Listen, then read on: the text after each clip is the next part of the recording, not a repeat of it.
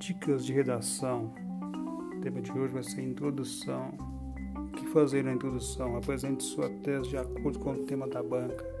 Relacione-o com a autoridade e com seu contexto histórico e social. Sua, sua tese deve afirmar de que lado você está. Você é a favor ou contra o assunto abordado.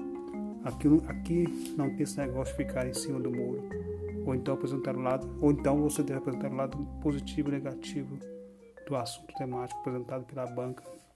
Expõe a sua tese e mostre ao leitor, corretor, a sua linha de raciocínio. Ou seja, a introdução é um resumo da sua redação.